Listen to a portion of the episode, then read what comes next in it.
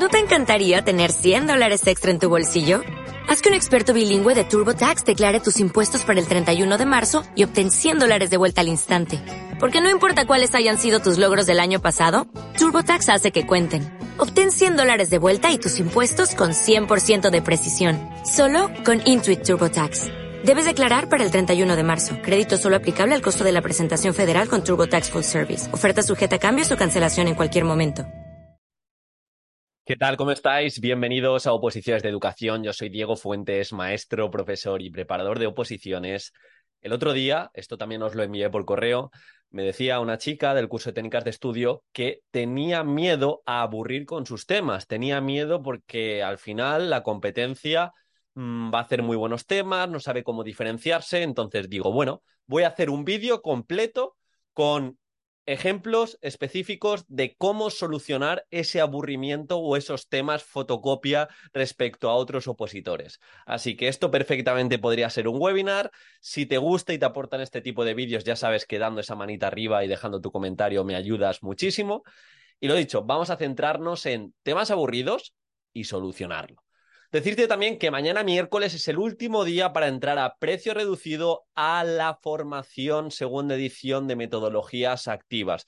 Ya sabéis que es mi máster de innovación educativa, en la que durante 14 meses vas a disfrutar de multitud de ejemplos de neurodidáctica, aprendizaje cooperativo, aprendizaje servicio, clase invertida, aprendizaje basado en proyectos todas las propuestas desde, desde, ejemplos a nivel legislativo, ejemplos concretos a nivel funcional para tu alumnado y sobre todo para diferenciarte los temas y también para llevarlo al aula y mejorar como docente y disfrutar más tus clases.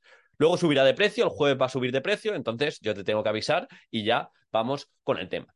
Primero de todo, y para mí es lo más importante, antes de empezar a reinventar la rueda e intentar mostrar o, o u ofrecer temas muy complicados o muy diferentes, es que tienes que contestar cada epígrafe. Recientemente, a mi grupo pequeño de opositores, hemos hecho un simulacro y me he dado cuenta que claro, al final es el primero y hay que poner un punto de partida, pero me he dado cuenta que quizás se han llevado mucho peso epígrafes que ni siquiera están en el, en el título, que son subtítulos del epígrafe, y no tanto peso el título como tal. O sea, tenemos que, y es lo más importante, contestar lo que nos pide el tema. Contestar lo que nos pide cada punto del tema. Y ese título, que, que el tribunal nos va a decir cuál es, cuando acabemos de escribir el tema, hemos de ver que está todo contestado. Y no olvidar que el tema es teórico. El tema es teórico.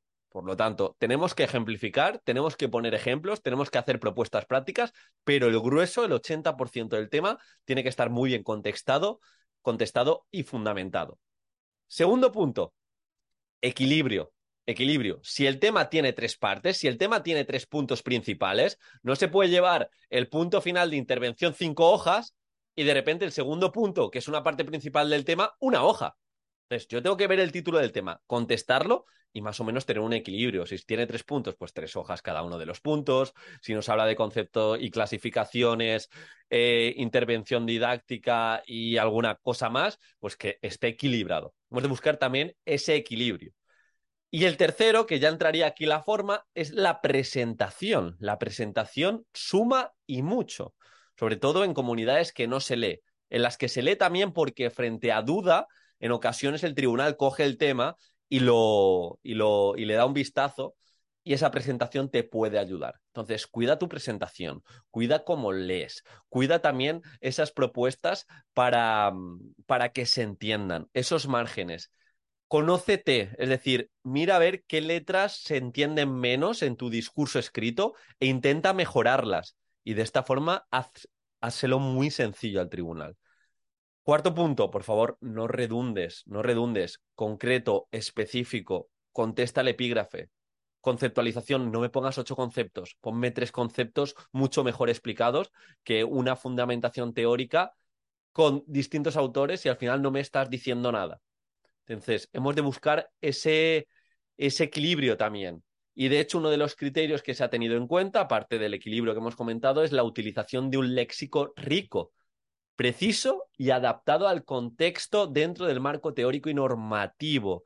Hemos de demostrar nuestra competencia gramatical, Utilizar estructuras variadas sin errores ortográficos, morfológicos o sintácticos. Esto que parece algo muy general es intentar no redundar, intentar analizarnos también a ver qué nexos utilizamos para no repetir en tres párrafos cinco veces entonces, en dos párrafos seis veces por lo tanto, porque eso nos va a ir restando y si no nos resta va a condicionar el tribunal para que nuestro tema no sea tan escogido.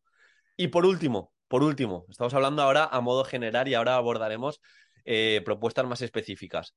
Transposición de los contenidos, es decir, cada vez que nos toque y siempre que podamos, ejemplificamos el tema. Ponemos esos ejemplos concretos y relaciones significativas. Mi recomendación siempre que podamos es a lo largo del tema hacer pequeños ejemplos y un último punto de intervención práctica. Y en ese punto de intervención práctica voy a hacer alusión a mi decreto en particular, voy a hacer alusión, si puedo, a un curso en concreto y de esta forma se lo voy a hacer muy, muy sencillo al tribunal. Pero precisión, profundidad, no podemos sonar genéricos. Ahora nos vamos a meter en tema de introducción y conclusión. Pero de verdad es muy importante que nos paremos y cuando hagamos simulacros, tener ese tiempo para analizarnos en forma. Y esto al final es una competencia. Cuanto más sencillo se lo hagamos al tribunal, más fácil y más nos va a comprar ese, ese, ese tema. Y obviamente hemos de conectar el tema desarrollado con su aplicación a la práctica docente y también con la legislación. Pero ahora nos meteremos. Ahora ya, vamos con puntos más específicos del propio tema. Introducción general y conclusión general. Diego, ¿puedo tener una introducción para todos los temas? Sí, puedes tener un porcentaje amplio de introducción llevada desde casa, pero siempre, y esto lo tienes que tener claro, siempre siempre, siempre ejemplos, ejemplos concretos y específicos de el tema como tal. Es decir, tienes que justificar la importancia del tema. De igual manera, la conclusión, una, una recapitulación, una pequeña reflexión, la potencialidad de tu asignatura. Puedo llevar un porcentaje del 60-70% desde casa, donde empodere la asignatura, pero luego ya, luego ya, ejemplos de por qué es importante ese tema y en la conclusión lo mismo, recapitulación. Y ojo, bandera roja, que ahora está muy de moda las red flags no me pongas citas o preguntas, preguntas retóricas sin hilar. Intenta esas citas siempre relacionarlas. Segundo punto importante, relación con la legislación.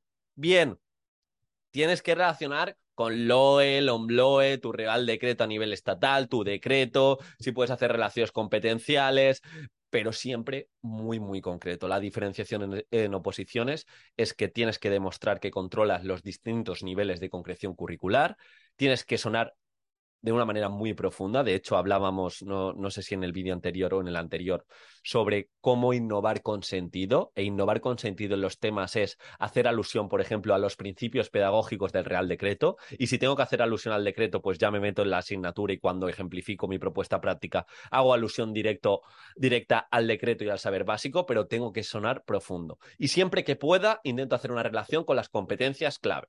Y como solo tengo un tema a redactar, esto también es importante, intenta relacionar ese tema con otros temas de tu temario. También te recomiendo, también te recomiendo que le des un pequeño toque subjetivo al tema eh, en el que expliques cómo entiendes la docencia, si tienes que conceptualizar algunos puntos, eh, cómo entiendes ese concepto y que hiles alguna cita que te represente como docente. En definitiva, que se lo hagas un poquito más dinámico al tribunal, pero sin perder la esencia, que lo más importante es a nivel teórico el tema.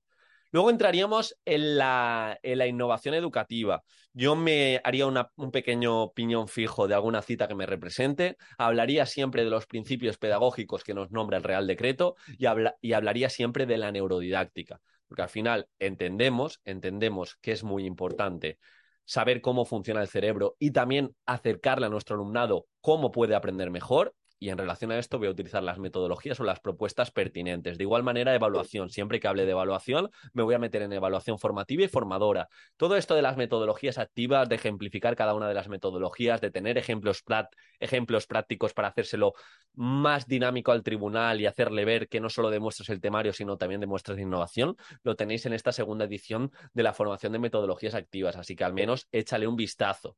Luego también intentaría, siempre que pudiera, esto no va a tener cabida en todos los temas, es intentar hacer alusión, aparte de las competencias que hemos hablado, a los elementos transversales. Si nosotros nos vamos a los primeros artículos de nuestro Real Decreto, de nuestro decreto, nos dice que independientemente de las asignaturas, hemos de tocar, hemos de tocar una serie de elementos transversales. Entonces, esos elementos transversales que puede ser la educación emocional, educación digital, educación para la salud, educación eh, sexual, coeducación, igualdad, etcétera. Todo eso, si podemos hacer alguna alusión en los temas, perfecto. En la parte de la propuesta práctica. Al final se, se trata de equilibrio. Esto no, es, no, no, os lo, no os lo he dicho al principio, pero también me gusta equilibrio a nivel legislativo, es decir, no al principio en la introducción suelto una ristra de leyes sin hilar, sino lo que hemos hablado al principio, y si puedo hacer un, distintas alusiones de al principio. Claro, este tema está muy relacionado con mi decreto, con este saber básico. Y luego en la propuesta práctica, si hago otra vez alusión a mi decreto, pues igual hago alusión a otro, artículo para hablar de evaluación. Y esto también, como digo, eh, intentamos tocar los elementos transversales.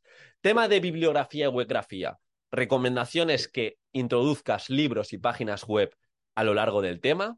Mm, un, número que esté bien es entre dos y cuatro, entre dos y cuatro libros, pero con rigor científico. Le hacíamos hace unos meses varias entrevistas a personas que han sido tribunal y nos decían, ha habido un error recurrente de gente que nombra libros de manera general, yo he escogido o he cogido la neurociencia de este libro, no, no, vamos a profundizar un poco, qué dice en concreto de la neurociencia y me hago varios piñones fijos e intento tener tanto bibliografía, webgrafía como distintos estudios para hacerle ver al tribunal que profundizo y sé de dónde extraigo mis o, o sé demostrar cuáles son mis fuentes. También nos tenemos que sentar, y esto lo decía mucho en el curso de exposición oral, y ver como docentes qué tipo de principios y valores tengo. Porque no van a ser mis valores los mismos que los tuyos. Es decir, ¿qué quiero transmitirle a mi alumnado más allá de lo que me dictamina la legislación? ¿Dónde voy a poner más foco? O dentro de lo que me dice la legislación, ¿en qué me voy a centrar más? Porque esta frase típica de cada maestrillo tiene su librillo está muy relacionado con esto, que tenemos unas reglas del juego, que al final son la legislación, que hemos de tener muy en cuenta, pero tenemos cierta flexibilidad para llevar a cabo todo lo que nos pide. Entonces, yo me siento y para mí es muy importante fomentar la autonomía, fomentar esos aprendizajes perdurables, transferibles, funcionales. Eh, quizá para ti es muchísimo más importante la educación emocional. Pues bien, tú te tienes que sentar, ver tus principios y tus valores que quieres transmitir a tu alumnado otro que, os he comentado muchas veces es el pensamiento crítico y también hacerle ver, hacerle ver al tribunal que dentro de vuestra metodología esto es muy importante. Y aparte, entre estas figuras literarias que os he recomendado, la cita está muy bien, la pregunta retórica también muy bien, pero ojo con abusar de estos recursos. Cuando abusas del recurso, como en todo, en la dosis está la magia. Si tú abusas de un tema de ocho citas, si pones ocho citas, no va a tener el mismo efecto que si pones dos citas y de verdad está relacionado con tu forma de entender la docencia. Lo mismo, preguntas retóricas. Yo he visto temas que cada epígrafe o cada subtítulo tenía una pregunta retórica y la primera me ha sorprendido y luego ya no me ha dicho absolutamente nada. Así que, bueno, estos son cosas a tener en cuenta para hacer el tema un poquito más divertido, entre comillas. Ya sabéis, si voy a relacionar con la legislación de manera profunda y haciendo alusión concreta, si voy a relacionar a nivel de intervención educativa, ejemplos específicos, sobre todo en el último punto de intervención. Voy a cuidar no solo el contenido, sino también la forma para hacérselo digerible y crear ese contexto para que el tribunal me dé la máxima nota, léxico rico, preciso y todo lo que hemos comentado. Si te ha gustado este tipo de vídeos, como he dicho, deja esa manita arriba, échale un vistazo a la formación de metodologías activas, mañana último día a precio reducido. Y de verdad, párate, ten esa autorreflexión y esa metacognición para saber si estás haciendo buenos temas, para saber qué puedes mejorar. Y cada semana cada mes intenta mejorar algo tanto en forma como en contenido, como en venta, para que el tribunal te dé esa máxima nota. Un abrazo y nos vemos. Como nuevo cliente de Western Union, puedes disfrutar de una tarifa de envío de 0 dólares en tu primera transferencia internacional de dinero en línea. Envía dinero a los tuyos en casa de manera rápida, fácil y conveniente. Visita westernunion.com o descarga nuestra app hoy mismo y tu primera tarifa de envío corre por nuestra cuenta. Apliquen ganancias por cambio de moneda. No disponible para tarjetas de crédito y envíos a Cuba. Servicios proporcionados por Western Union Financial Services Inc. NMLS 906983 o Western Union International Services LLS NMLS 9069 85